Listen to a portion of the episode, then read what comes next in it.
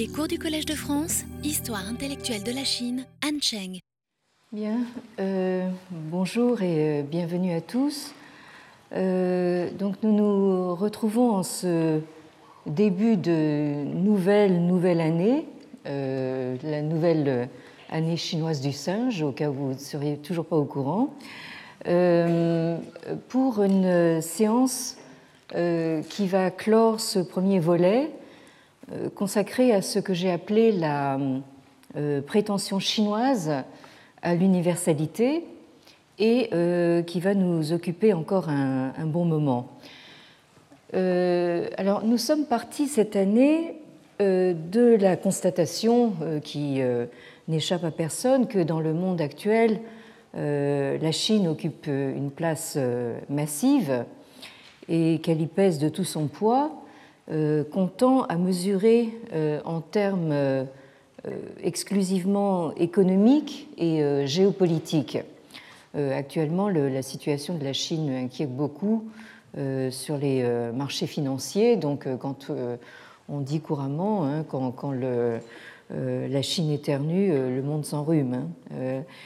Alors, il m'a semblé pour ma part nécessaire de nous efforcer d'une part d'aller au-delà des chiffres et euh, des purs euh, rapports de force dont on nous abreuve à longueur de journée, et d'ouvrir la réflexion critique sur la profondeur de la longue durée. Il me semble également important, d'autre part, de ne pas suivre aveuglément cette tendance médiatique à parler de la Chine euh, prise comme une euh, entité euh, isolée et autosuffisante.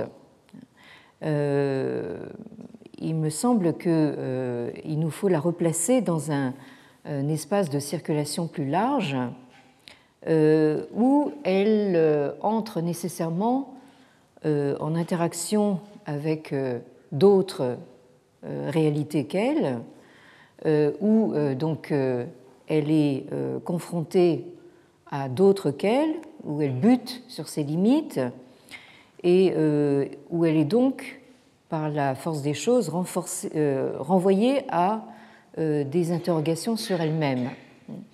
Mais bien évidemment, avant de nous lancer dans le vif de ce sujet extrêmement touffu et de commencer à, en explorer les complexités, il m'a paru important de rappeler ce qui nous a amené euh, à euh, soulever une telle question.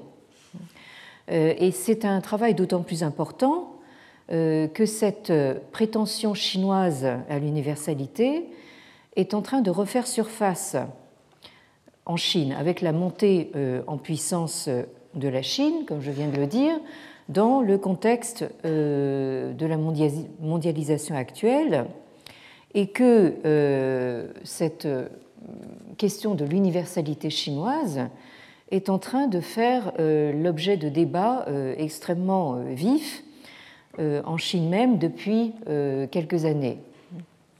Alors ce que nous avons essayé de faire cette année a été de partir du contexte éminemment ritualisé de la Chine ancienne et préimpériale pour examiner euh, la manière dont s'est constituée une certaine idée chinoise euh, de l'universalité. Alors, euh, ce faisant, nous avons vu que ce qui semble avoir été premier, ou si vous préférez fondateur, dans la conception chinoise du monde, a été la notion d'un continuum qui traverse de part en part et euh, réunit en un seul tout euh, le cosmos, euh, c'est-à-dire le ciel-terre, et le monde humain, ce qu'en chinois on appelle justement cette triade cosmique du Tiandiren, c'est-à-dire donc ciel, terre, homme. Et donc, à l'intérieur de ce tout, euh, ou comme faisant partie de ce tout, euh, le monde humain est lui-même conçu comme un continuum, à savoir celui qui relie entre elles les générations humaines et qui est assuré par, donc ce continuum est assuré par le culte ancestral et la piété filiale, avec tout ce qu'ils impliquent et que nous avons en quelque sorte passé en revue, donc les rites funéraires, euh, les rites de deuil, les euh, sacrifices aux ancêtres et aux parents défunts, euh, les obligations vis-à-vis des parents, aussi bien de leur vivant qu'après leur mort. Et nous avons également vu un exemple la dernière fois de l'obligation rituelle de vengeance, donc, qui est une euh, une obligation euh, du fils pieux envers donc euh, le père ou la mère dans un cas où le père et la mère sont assassinés. Donc obligation rituelle de vengeance. Alors pour reprendre le titre d'un ouvrage en chinois que nous devons à Madame Lu Miaofen, euh, et qui est paru euh, donc en 2011. Lu Miaofen, qui est une collègue de l'Academia euh, Sinica de Taïwan, elle a intitulé donc un, livre qu'elle a consacré à la culture de la piété filiale. Elle l'a intitulé donc Xiao Zhi Tianxia, hein, c'est-à-dire donc la piété filiale gouverne le monde, hein, gouverne le monde sous le ciel qui est donc un, titre tout à fait approprié donc, euh, dans le contexte de ce que nous faisons actuellement.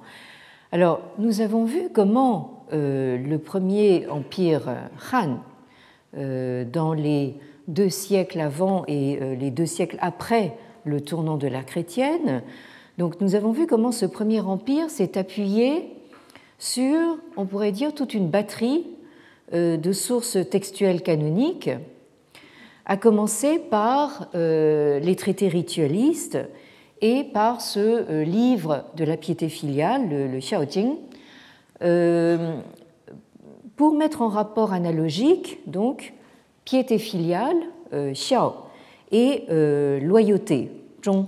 Donc la piété filiale qui met en relation donc le fils pieux avec son père et euh, ce, modèle de, relation euh, donc informe la relation donc politique entre le ministre ou le sujet et euh, son prince. Alors c'est ainsi que nous avons vu que l'ordre politique s'est trouvé enraciné en quelque sorte dans l'ordre naturel de la filiation. Nous avons insisté un petit peu sur euh, la récurrence de cette notion organique de euh, l'enracinement, hein, du pen, la racine. Euh, et cette analogie entre piété filiale et loyauté a donc fait de l'ordre politique la simple extension de l'ordre familial. Et donc nous avons vu la dernière fois que ce processus d'extension se fait par étapes ou, euh, si l'on préfère, par euh, cercles concentriques qui prennent euh, tous leur origine dans la personne, Shen, de celui qui dirige, donc que ce soit le père ou le prince, donc. Et à partir de là, nous avons des cercles concentriques qui s'élargissent à l'échelle de la famille, Tia, la famille au sens de, lignage, puis euh, à l'échelle euh, du pays, Guo.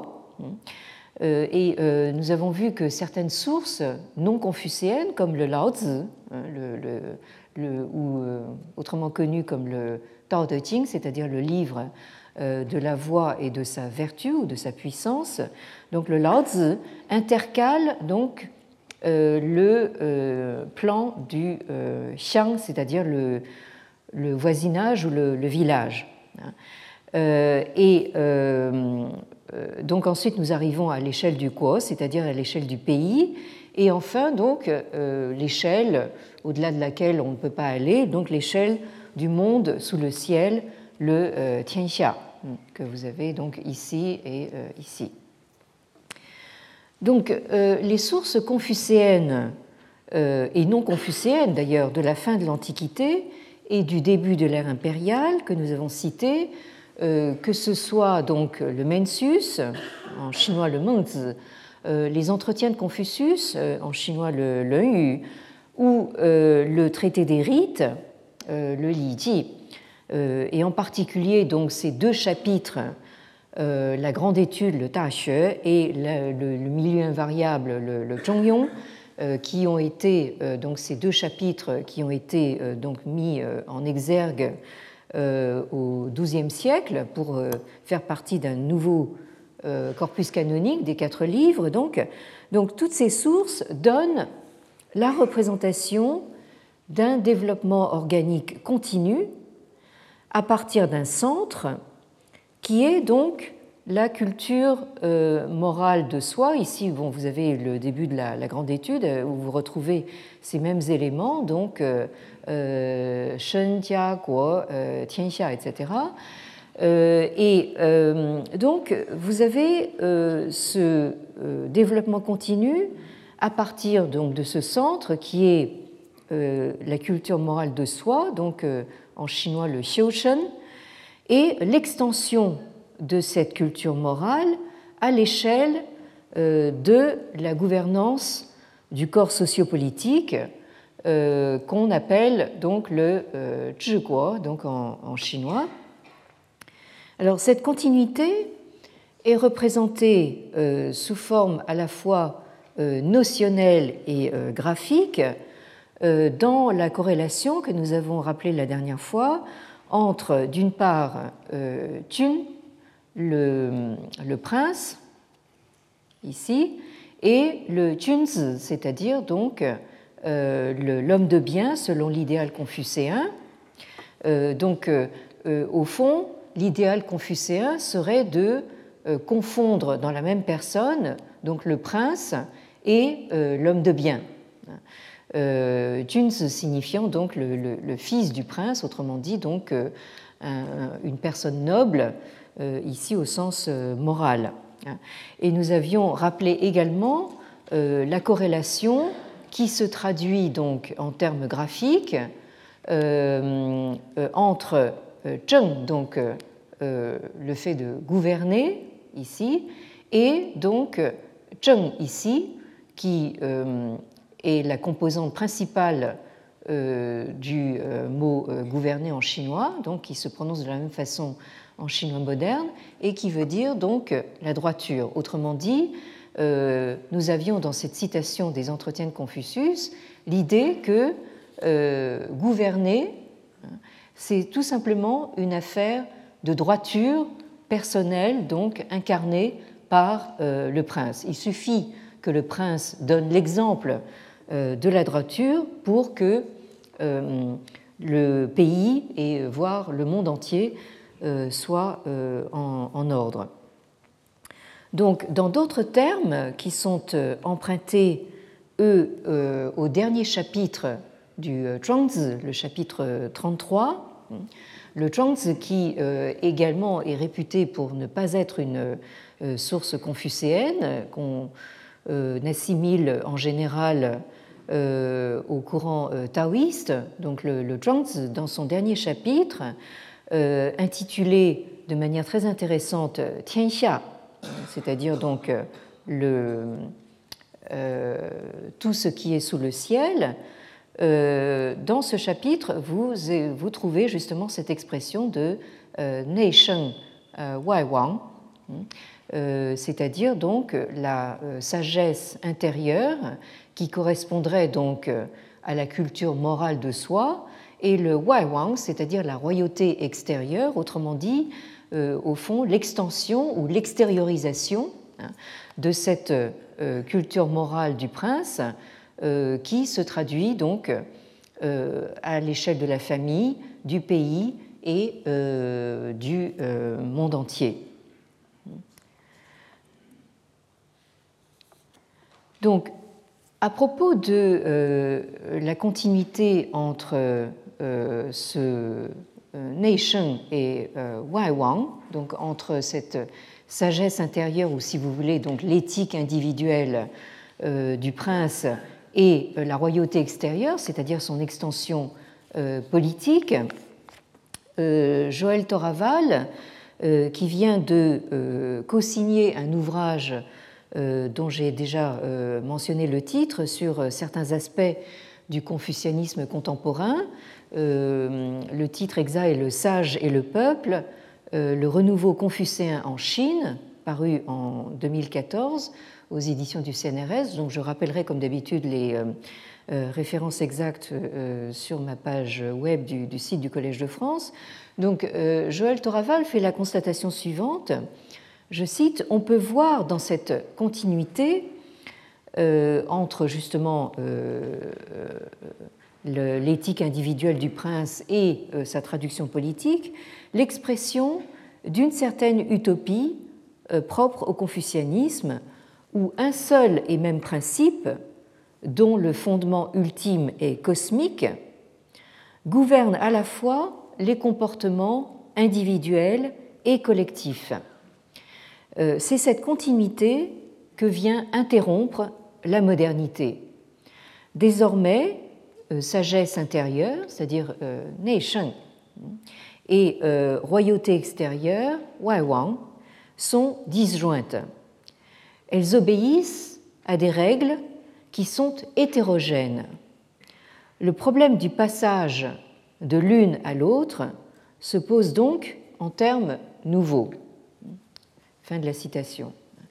Alors, cette euh, disjonction entre la euh, royauté extérieure, qui, à l'ère moderne, est remplacée par euh, le gouvernement d'un État-nation de type européen ou, si vous voulez, occidental, donc euh, cette disjonction entre la royauté extérieure et la sagesse intérieure, qui est euh, désormais confinée, en quelque sorte, à la vie individuelle privée, euh, cette disjonction est donc le signe le plus manifeste de la rupture introduite par la modernité.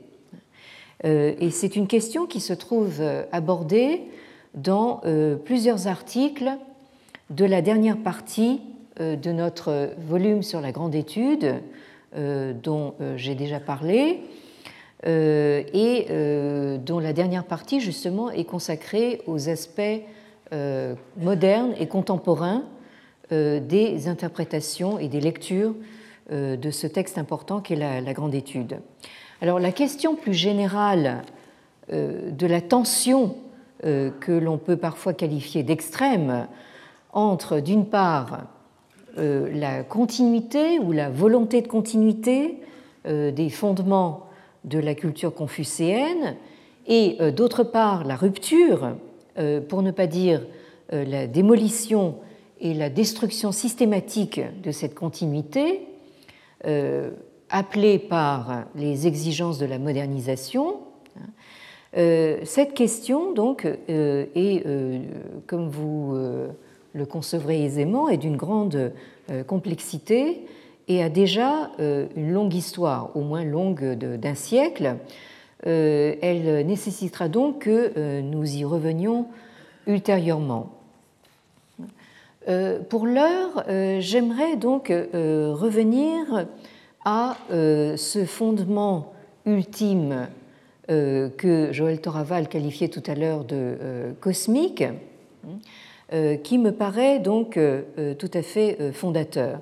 Et pour cela, je reviendrai donc un instant à cette citation de Tu Heming, donc ce chantre donc de la nouvelle foi confucéenne à l'heure actuelle, cette citation sur laquelle je terminais la dernière fois et qui illustre, à mon sens, parfaitement la volonté de euh, continuité culturelle affirmée par euh, certains euh, prophètes du confucianisme contemporain tels que justement Tu Alors, cette citation reprenait, si vous vous en souvenez, les différents stades par lesquels passe le développement continu de la personne morale du prince en cercle concentrique de plus en plus large.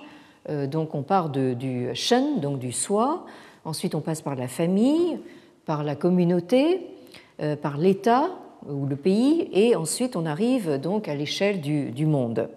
Et la, citation concluait sur le caractère englobant ou euh, tout inclusif de euh, l'humanisme confucéen, selon euh.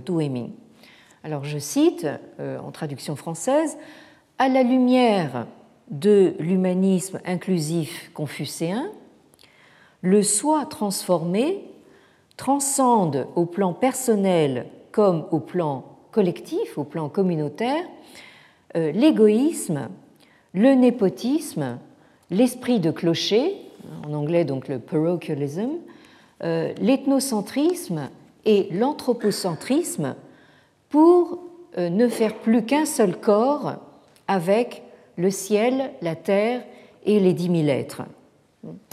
Alors, euh, nous avions ici, donc, euh, comme je l'indiquais, une allusion euh, à la formule du grand penseur d'époque Ming, qui a vécu au XVe, XVIe siècle, j'ai nommé donc Wang Yangming, dans un texte qui porte justement sur la grande étude et qui s'intitule le Ta Xue Wen, hein, c'est-à-dire donc les questions sur la grande étude.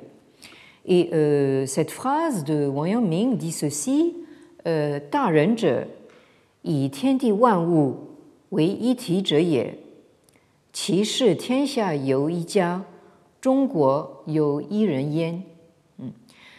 donc le grand homme est celui qui euh, conçoit le tiandi, c'est-à-dire le ciel-terre, et les Wu, les dix mille êtres, comme iti, un seul corps et il considère donc le monde comme une seule famille et euh, Zhongguo, c'est-à-dire donc le pays du milieu, euh, ou ce qu'on appelle maintenant l'empire du milieu, comme un seul homme.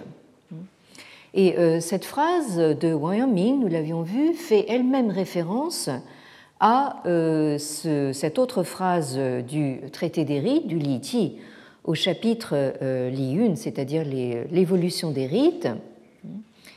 Euh,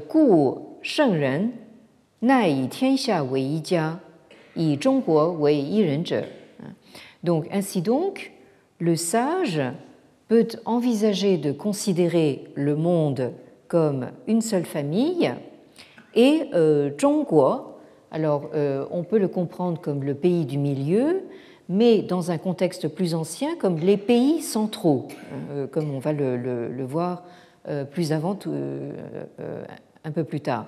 Donc le pays du milieu ou les pays centraux comme un seul homme.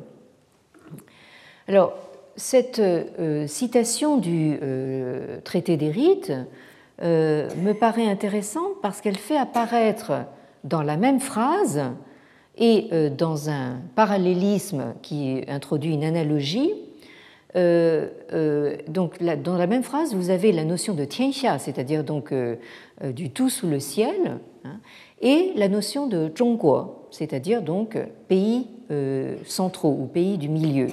C'est-à-dire que cette phrase associe l'idée d'universalité et l'idée de centralité. Euh, et c'est là-dessus que j'aimerais euh, m'arrêter maintenant euh, un instant parce que ça me paraît vraiment important. Alors, cette association entre universalité et centralité se trouve développée dans un ouvrage extrêmement intéressant de euh, l'historien euh, dont vous avez le nom ici sur la diapositive, donc Xin Yitian. Hein. ouvrage extrêmement intéressant, mais malheureusement pour ceux qui ne lisent pas le chinois, il est en chinois. Hein. Bon. mais pour l'instant, donc, je me contente de commenter donc, le, titre, qui est donc Tianxia Yijia. Hein. C'est un ouvrage d'ailleurs qui est paru en 2011 également, comme l'ouvrage sur la piété filiale de Madame Lumiofen dont je parlais tout à l'heure. Donc, le titre principal, c'est Tianxia c'est-à-dire donc le monde ou le tout sous le ciel est une seule famille, qui est donc une allusion assez claire donc à cette citation du euh, traité des, rites. Alors l'ouvrage euh, de M. Xin Yitian donc euh, porte sur la relation donc entre Huangdi, Guanliao et Shehui, hein, c'est-à-dire donc le, système impérial, le système bureaucratique et la société. Alors, euh, d'après cet euh, euh, ouvrage extrêmement érudit et documenté donc, de, de Xin Yitian, les, les, inscriptions oraculaires, c'est-à-dire les inscriptions divinatoires d'époque Shang, c'est-à-dire là ça nous fait remonter donc au deuxième millénaire avant l'ère chrétienne. Donc ces inscriptions oraculaires attestent déjà une euh, structuration euh, spatiale donc en euh, quatre orients ou quatre directions, c'est-à-dire donc en chinois en fang. donc en général avec un centre qui fait que quelquefois on parle aussi de fang, c'est-à-dire donc cinq euh, orientation. Donc, vous avez les, quatre orients et euh, le centre. Et euh, selon M. Xin Yitian, donc, les champs s'assignaient volontiers un territoire appelé donc Zhongfang, que vous avez ici sur la diapositive en haut, c'est-à-dire donc le euh, le territoire ou l'orientation du milieu euh, situé donc au centre du monde euh, connu d'alors. Alors, dans ce que je me propose de développer maintenant, il va falloir garder à l'idée que ce terme de, de fan a comment dire, des significations euh, à la fois très différentes mais euh, connexes. Euh, Fang, bien sûr, dans la langue moderne, on l'entend très souvent comme signifiant donc le carré. Hein, donc le fang c'est un, un, un, carré.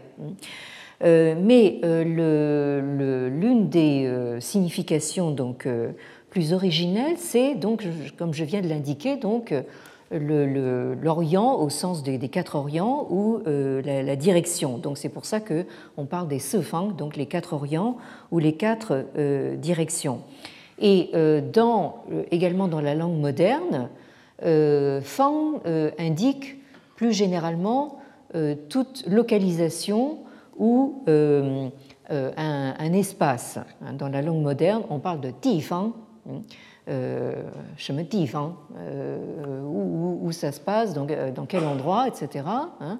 et cette expression moderne, tifang, hein, est elle-même donc un rappel de ce que nous allons développer maintenant, c'est-à-dire donc l'association donc de la notion d'espace ou de carré avec la terre, avec ti. Alors, toujours selon euh, Xin Yitian, donc, euh, ce euh, dispositif spatial, donc ordonné en quatre orients, se retrouve dans la disposition des tombes des rois Shang, dans la forme de ce caractère que vous avez en deuxième ligne, sur la diapositive ici et euh, qui, enfin la, prononciation euh, importe peu, c'est surtout donc la, forme du caractère qui importe, qui est le caractère ya ici, hein, qui euh, entre pour des raisons purement phonétiques dans le terme Yazhou, Yazhou qui est l'Asie. Hein. Bon. ici, en fait, c'est vraiment la graphie donc en carré qui nous intéresse ici. Et Xin Yitian donc parle de ces tombes d'époque Shang qui sont disposées dans cette forme du caractère Ya, donc avec quatre voies euh, qui partent vers les quatre orients et euh, qui convergent donc euh, au centre. Alors, selon Xin Yitian, donc cette spatialisation en forme de ya, c'est-à-dire ce carré formé de quatre directions plus un centre, serait constitutive tout simplement de la conception antique du Tianxia, c'est-à-dire donc euh, du monde euh, sous le ciel. Euh, et vous en avez ici donc éventuellement une preuve que Xin Yitian donc amène à l'appui de son, de son argument. Vous avez donc ici des inscriptions d'époque Shang où vous retrouvez donc ce graphème donc de ce euh, caractère euh, ya dont nous, parlions tout à l'heure. Donc, euh, d'après Xin Yitian, il y aurait donc deux significations du tianxia, c'est-à-dire donc ce, qui est sous le ciel. L'une qui désigne largement donc justement tout ce qui est sous le ciel, c'est-à-dire ce qui est éclairé par la lumière du soleil et de la lune et qui est habité par euh, l'humain, hein, par le monde humain. Euh, autrement dit, euh, c'est cela d'ailleurs en fait qui a amené certains spécialistes à employer la notion d'écumène, dérivée du grec oikoumene, donc pour traduire tianxia. Et l'autre signification désignerait plus spécifiquement donc les euh, Zhongguo, c'est-à-dire donc les pays euh, du centre à l'intérieur euh, des quatre Orients, hein, c'est-à-dire donc des Sifang, Sifang hein, ou selon une expression un peu plus tardive, les Sihai c'est-à-dire à l'intérieur des quatre mers. Hein.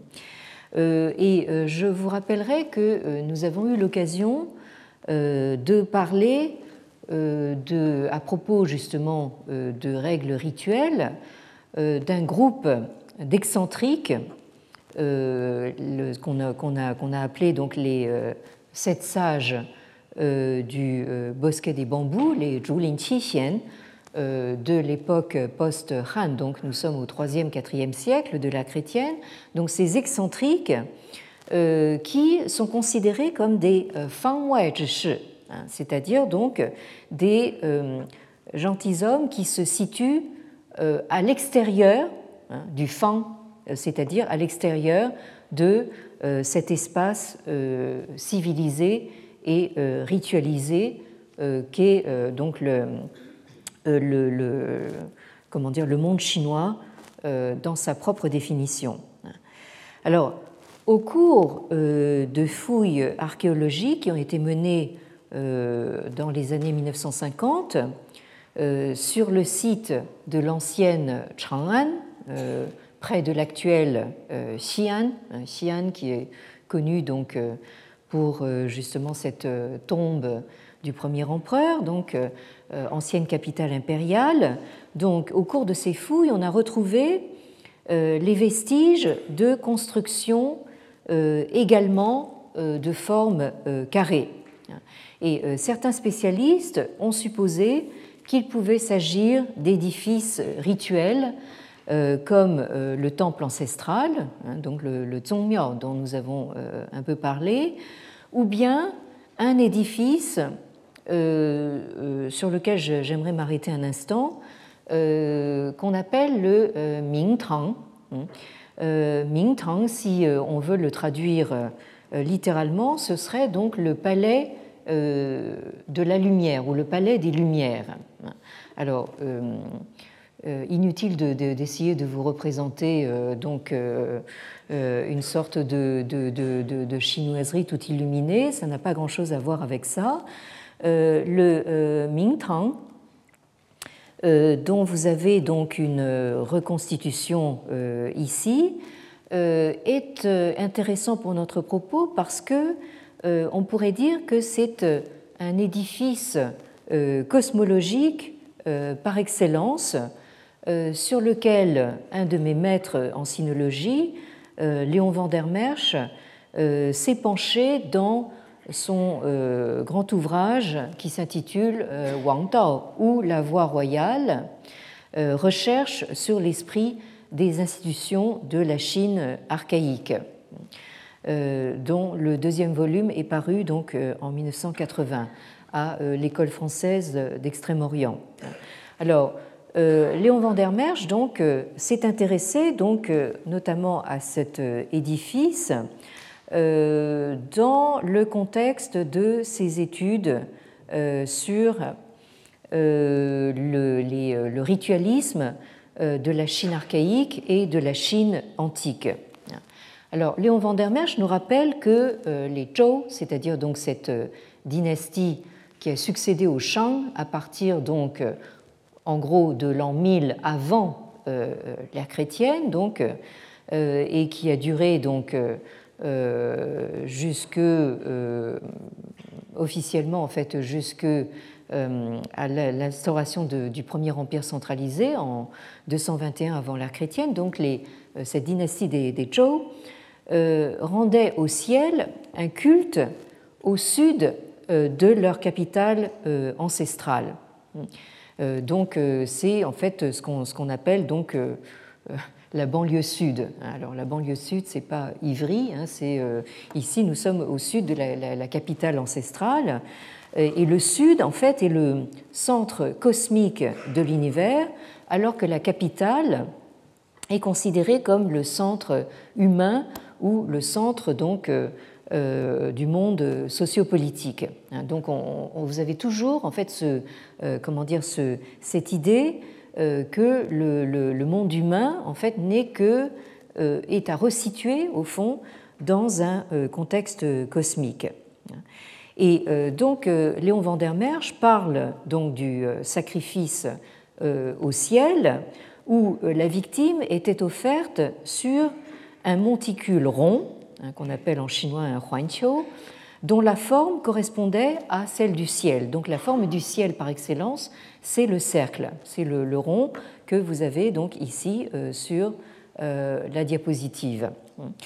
Et euh, ce culte du ciel devait ensuite distinguer dans le ciel plusieurs secteurs selon la théorie des cinq phases, ou qu'on appelle aussi la théorie des cinq éléments, les Wuxing, élaborés sous les royaumes combattants.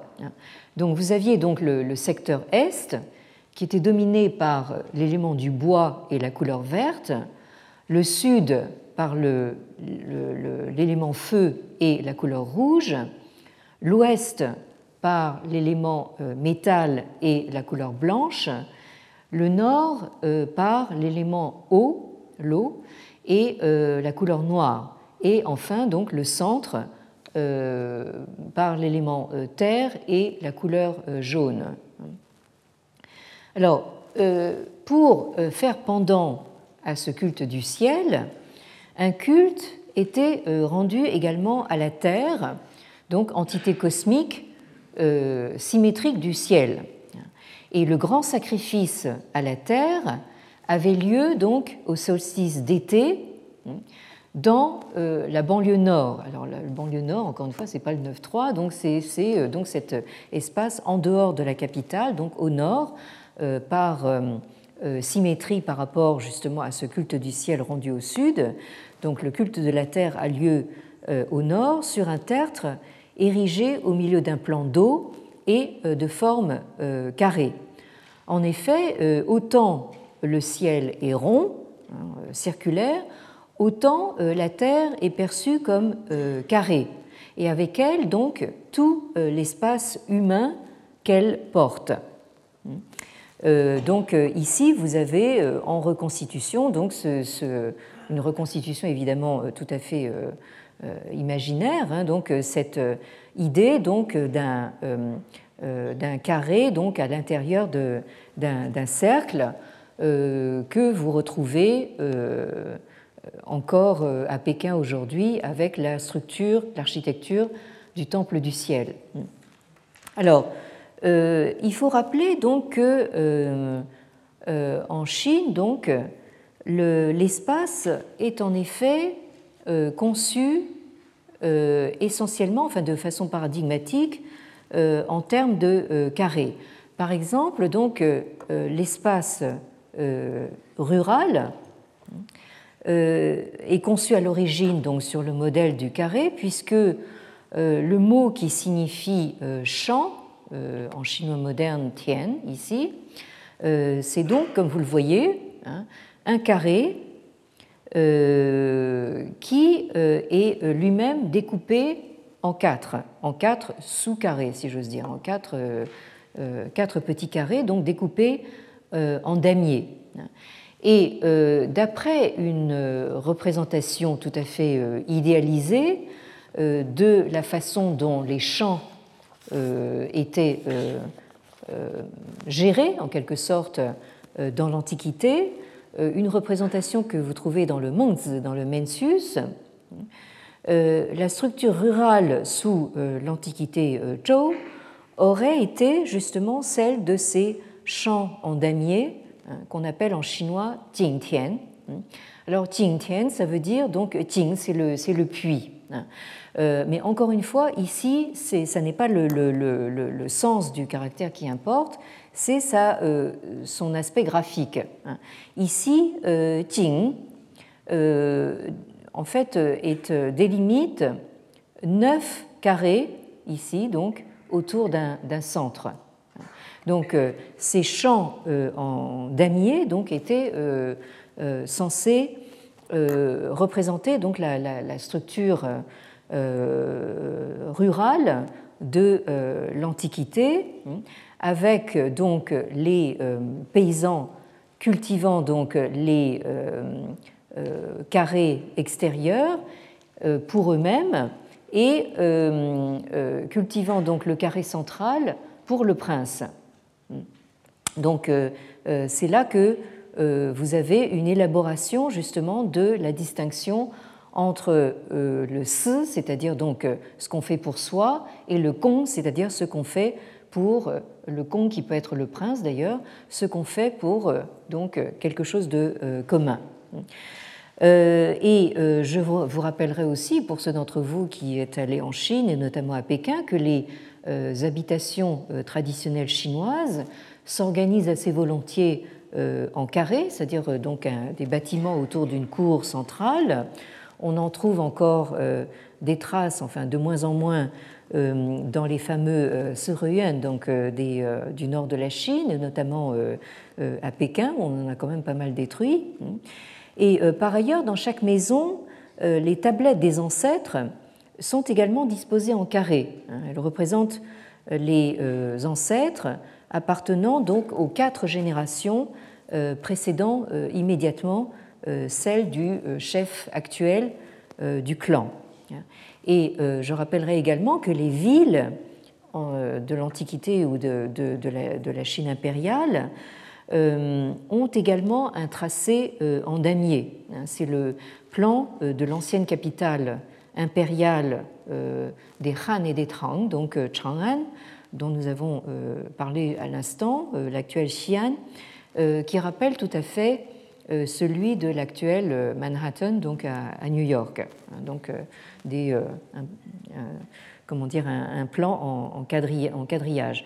Et le dernier exemple que je vous donne sur la diapositive, c'est le caractère qui désigne le pays. Hein. Comme vous voyez, c'est un carré hein, qui délimite ce, ce, territoire, cet espace carré, et qui inclut donc le symbole euh, de la puissance militaire, c'est-à-dire la hallebarde que, ici, euh, que vous retrouvez à l'intérieur donc, de ce euh, carré. Donc le, le pays, au fond, dans l'Antiquité chinoise, c'est donc un espace qu'on se représente de manière paradigmatiquement carré, et qui détient donc une puissance militaire.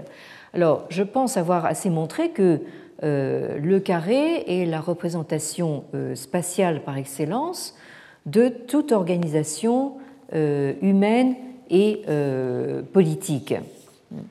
Et euh, c'est ce que euh, rappelle donc euh, Marcel Granet, donc, dont nous avons assez souvent parlé.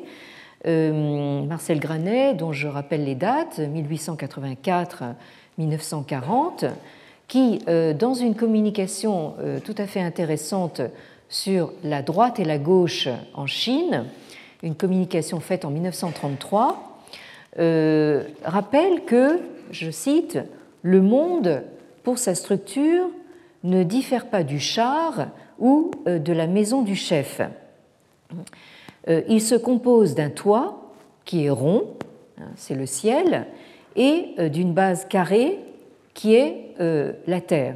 En effet, donc si vous justement à Xi'an, au musée de, Xi'an, vous verrez donc des, chars d'époque Qin et, Han qui euh, comporte donc une caisse où se tient donc le, conducteur du chat, une caisse carrée surmontée donc d'une sorte de, de, parasol, de, toit euh, rond. Et de la même façon, donc la maison d'un chef, d'un prince, un palais, etc., est construite donc sur le même modèle. Entre le, je, continue la citation de Granet, entre le ciel et la terre, il y a les reliant une ou plusieurs colonnes. La colonne unique représente le chef lui-même. Euh, là, ça nous renvoie justement à cette euh, interprétation de la graphie du caractère euh, Wang, donc trois traits horizontaux, donc le ciel, la terre et au milieu l'homme, et traversés en leur centre d'un trait vertical, donc qui serait donc justement l'axis mundi, euh, le roi euh, lui-même. Quand il y a plusieurs colonnes, continue Granet, euh, quatre le plus souvent, elles représentent les ministres, colonnes maîtresses de l'État, ou bien les montagnes situées aux quatre coins de l'espace. Fin de citation. Donc ici, Granet rappelle donc cette structuration cosmologique hein, de l'espace politique. Euh, donc, euh, nous avons ces deux espaces, donc le, ciel qui est rond, et je rappelle qu'il est rond parce que euh, il symbolise le, cycle naturel de la succession des saisons et de la course des, astres dans, justement dans, l'espace céleste, et donc le, carré, forme extrêmement stable par définition, qui euh, représente euh, la Terre. Et ces deux espaces, euh, bien que non homogènes, n'en font qu'un puisqu'ils se répondent, puisqu'ils correspondent en un réseau de relations infiniment multiples et variées.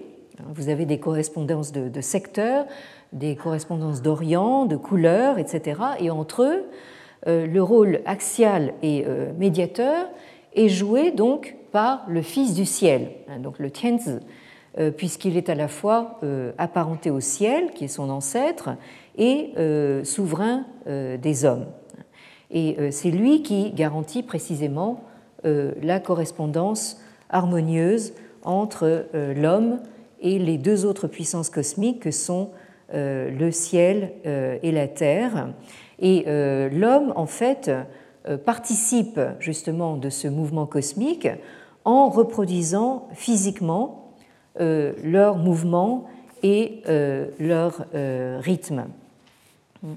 Alors, ce rôle médiateur du Fils du ciel en tant que représentant de l'ordre humain apparaît très clairement justement dans cette institution du Mingtang. Alors, le Mingtang, c'est cet édifice euh, d'où est censée irradier donc la lumière, cette fameuse lumière rayonnante de euh, la vertu du, souverain ou du prince, euh, qui est donc la première phrase du texte de la grande étude. Donc la voix de la grande étude est justement dans le rayonnement de cette lumière ou de cette aura lumineuse du, souverain. Et donc ce Mingtang est devenu sous les Zhou le symbole même de la royauté chinoise, euh, royauté comprise comme primordialement euh, rituelle et euh, cosmologique. alors, le plan de ce Mingtang était, et là je cite Léon van der Merch, était purement cosmologique. Le palais était édifié donc à l'extérieur de l'enceinte de la capitale, comme on a dit dans la banlieue sud, euh, que le tertre rond du grand sacrifice solsticial au ciel marquait comme pôle cosmique.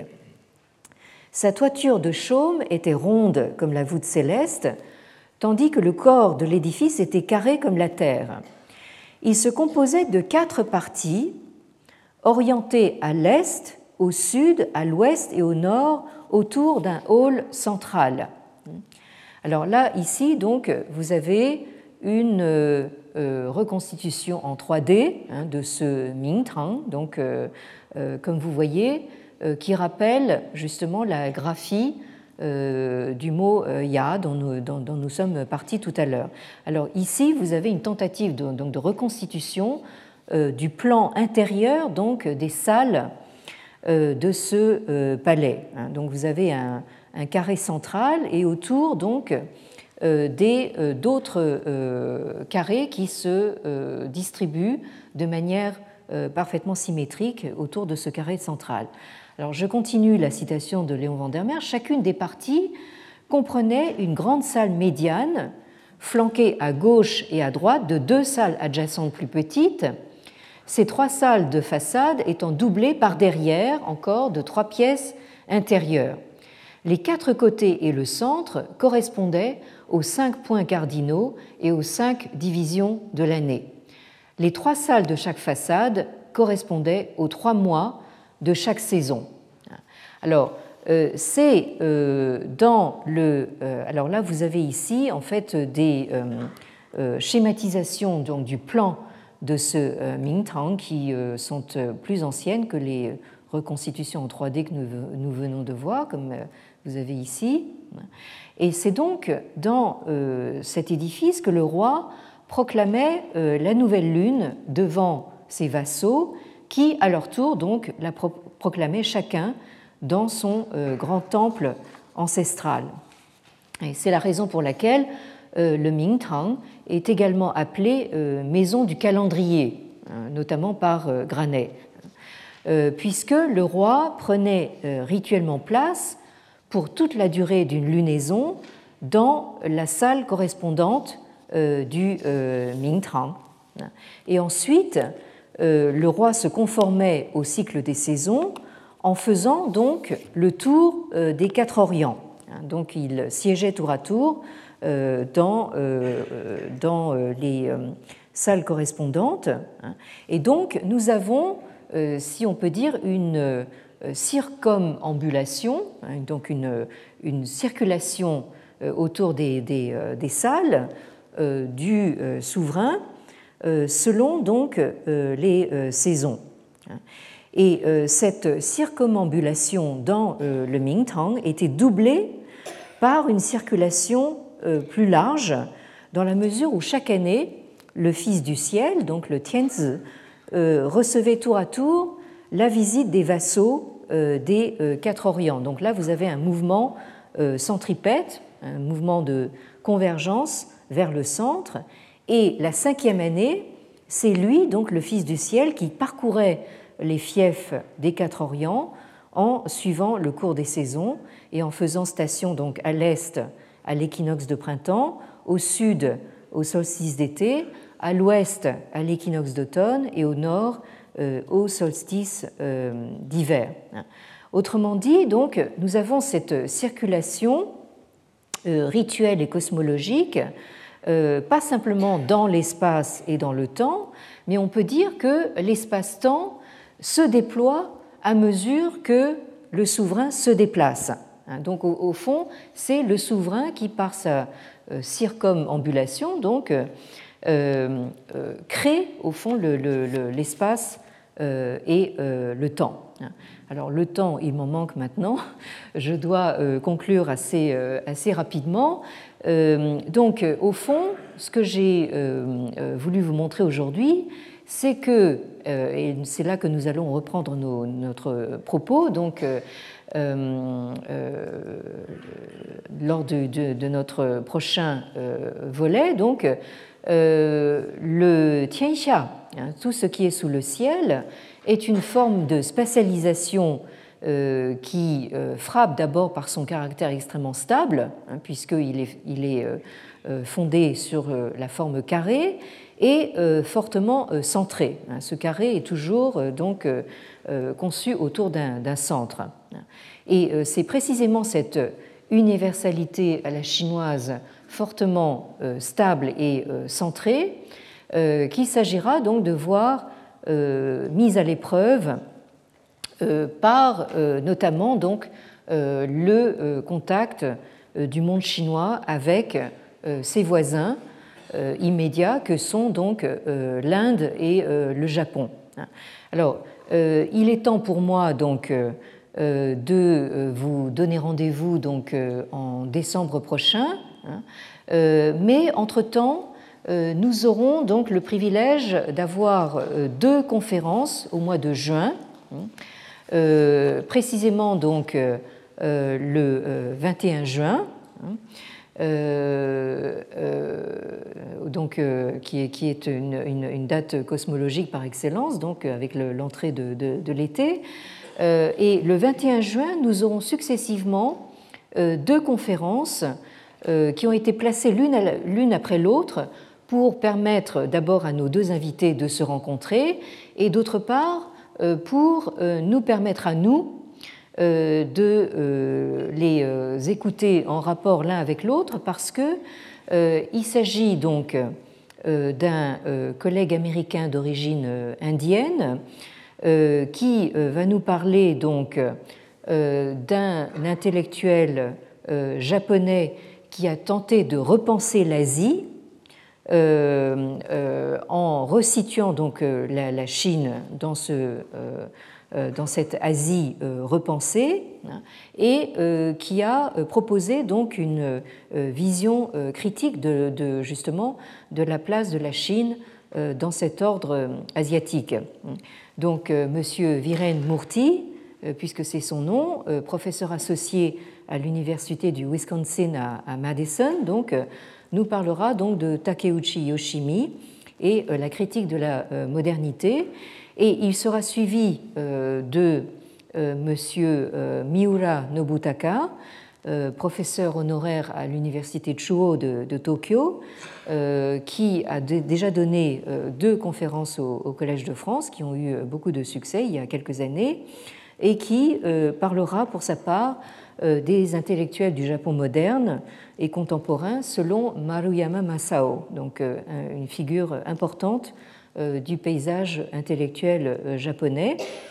Et donc, euh, ces deux collègues, l'un américain et l'autre japonais, nous font l'honneur de s'exprimer tous les deux dans un français tout à fait parfait. Hein.